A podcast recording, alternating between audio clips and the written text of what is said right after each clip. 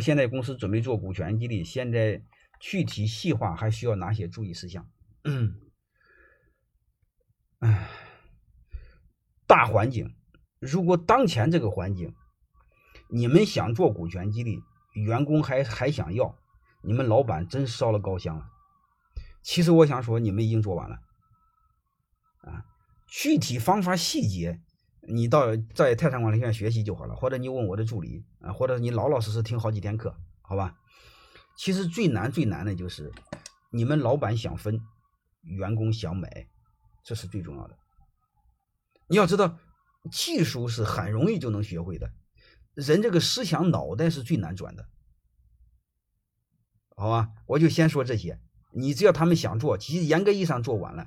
你像刚才我说那个顶好啊，他是一三年我给他做的股权激励，啊，昨天晚上这个时候我和他们这个那个班的同学开研讨会的时候，他就是隆重的说了，他说幸亏有那个股权激励，然后他的员工把房子抵上。让公司活到了今天，然后开始转型，基本成功。还有一个我说的那个上市的物业公司为什么和他合作？因为上市的物业公司看看到了，或者是被他的员工给感感动到了。